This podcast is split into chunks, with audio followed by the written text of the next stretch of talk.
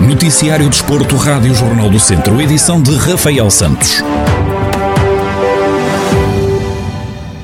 A Escola de Futsal Os Afonsinhos e o São Martinho de Mouros, duas equipas de futsal de Rezende, renovaram a parceria desportiva que têm há três anos. Com este acordo, a Escola de Futsal dos Afonsinhos vai ser responsável por toda a formação desportiva e vai criar ainda este ano uma equipa de Júniores A.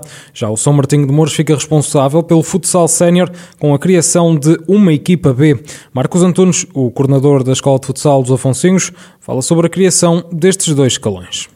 Nesse sentido, decidimos que já esta época, se porventura uh, houver uh, a possibilidade de podermos uh, participar em alguma prova no escalão de júnior, já assumiríamos isso e nas próximas épocas subsequentes. E, paralelamente a isso, em reunião com, com, com o João Faria, presidente do Clube Desportivo Recreativo e Cultural de São Martinho Mouros, na sede dos Afonsinos, decidimos também que, em conjunto, que o São Martinho iria ter uma equipa para que os, os séniores de primeiro ano pudessem competir e outros outras pessoas aqui da freguesia que, que gostam de jogar futsal, não têm tanta disponibilidade uh, para, para ter um compromisso, se calhar, de, de, uma segunda nacional e de um patamar mais elevado, mas que têm muito mais uh, vontade em representar o clube e representar a freguesia e com muita qualidade. E nesse sentido decidimos renovar a parceria. Marcos Antunes fala sobre o objetivo desta parceria entre os dois clubes nos últimos ano e meio, dois anos, temos mantido uma relação muito, muito cordial e muito sadia entre, entre os dois clubes da Vila de São Martinho de Mouros, que é a Vila de Futsal no Coração. E nesse sentido, o que nós procuramos durante este tempo todo foi criar sinergias, juntamente com a mediação do município de, de e da Junta de Freguesia de São Martinho, para que conseguíssemos fazer um trabalho de excelência uh, em prol do futsal. E isso tem acontecido.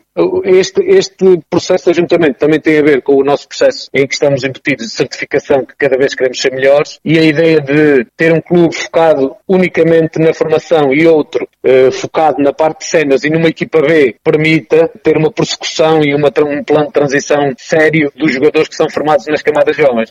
João Faria, o presidente do São Martinho Mouros, fala também sobre este, esta renovação desta parceria que tem como um dos objetivos as três estrelas no processo de certificação do clube. A nossa ideia era mesmo esta, formar uma equipe B, já andava a pensar nisso há bastante tempo, e, e então chegámos ao acordo em que o ideal seria os Afonsinhos ter as, as camadas todas jovens, até os júniores A, e depois, para se encaminhar e para eles conseguirem chegar à equipa A, passar pela equipa B primeiro, para ter um ritmo distrital e depois conseguir passar para a nacional. Pronto, esse é o nosso objetivo, é de chegar às três estrelas e para isso também, também conta ter a equipa B, pronto, e termos a formação toda. Esse foi um dos objetivos que nós quisemos ter já. E logo se vê a seguir, porque nós sabemos que passar na, equipe, na, na primeira divisão já exigem três estrelas. E o nosso passo também é chegar lá um dia. O presidente do São Martinho de Mouros a falar sobre a parceria renovada com a Escola de Futsal Os Afonsinos, que já dura há três anos e que vai permitir a criação de uma equipa de Júniores A e uma equipa B no escalão de séniores. Oito nadadores do Académico de Viseu participaram no passado sábado numa prova em Aveiro a fim de avaliar a forma física dos atletas. Em declarações exclusivas à Rádio Jornal do Centro, Humberto Fonseca, o treinador dos academistas, faz um balanço da prestação dos nadadores nesta prova. Foi uma prova que correu bastante bem, dentro das expectativas, nós conseguimos, conseguimos avaliar bem como são os miúdos e tivemos respostas muito boas. Tivemos miúdos que tivemos algum cansaço da carga física que estão a, a, a, sofrer agora nos treinos. Ainda assim, por exemplo, o André, o André Moura e a Joana Cardial não conseguiram estar na, no seu melhor porque estão a apresentar alguma fadiga, mas mesmo assim conseguiram vencer provas. A Joana venceu as duas em que participou o André ficou em segundo chegando da livros e venceu os 100 bruços. Nos mais novos, nos juvenis, tivemos miúdos com recordes pessoais. A Joana, a Beatriz Cardial também melhorou nos de Mariposa. Foi, foi muito positivo o fim de semana. Conseguimos, conseguimos eh, estar bem e, e fomos ao encontro daquilo que era pretendido avaliando e, e, com respostas positivas dos nadadores perante o trabalho que estamos a fazer.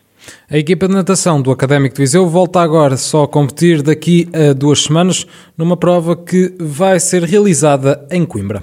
E no programa da corrida matinal desta semana, Ricardo Silvestre, personal trainer de alto rendimento, falou sobre o regresso dos jovens às aulas e o impacto que o confinamento teve na saúde física das crianças. Ricardo Silvestre explica o que deve ser feito para tentar fazer face aos efeitos deste confinamento é de extrema importância mesmo que, eh, que nos preocupemos com, com isto e que tenhamos intervenção para, para colmatarmos este, este efeito maléfico.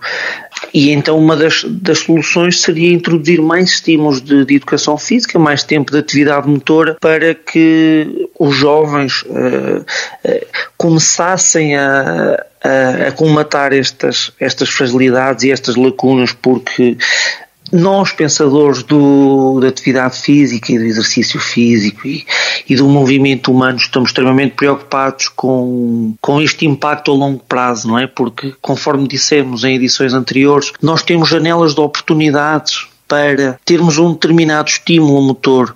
E se nós não temos nestas idades, nunca mais lá vamos, não é? nós estamos a falar quase de um ano, um ano aqui de, de constrangimentos.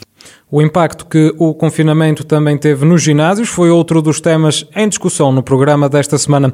Ricardo Silvestre admite que os ginásios vão ter de se reinventar, fruto de todo este tempo de paragem.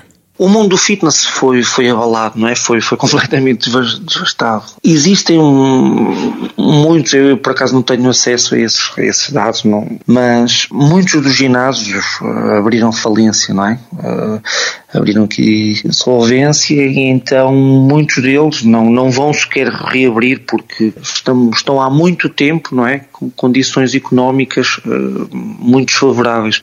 E então eu julgo que o fitness ele vai ter de se reinventar um pouco, é? é? fruto de, de todo este tempo de paragem, eh, o paradigma vai mudar e eu julgo mesmo que teria de mudar, tinha de mudar. Tem de se arranjar melhores estratégias para cativar todas, todas as pessoas, todas as faixas etárias e eu julgo que o fitness vai ter de se reinventar e eu acredito que a mudança será, será positiva.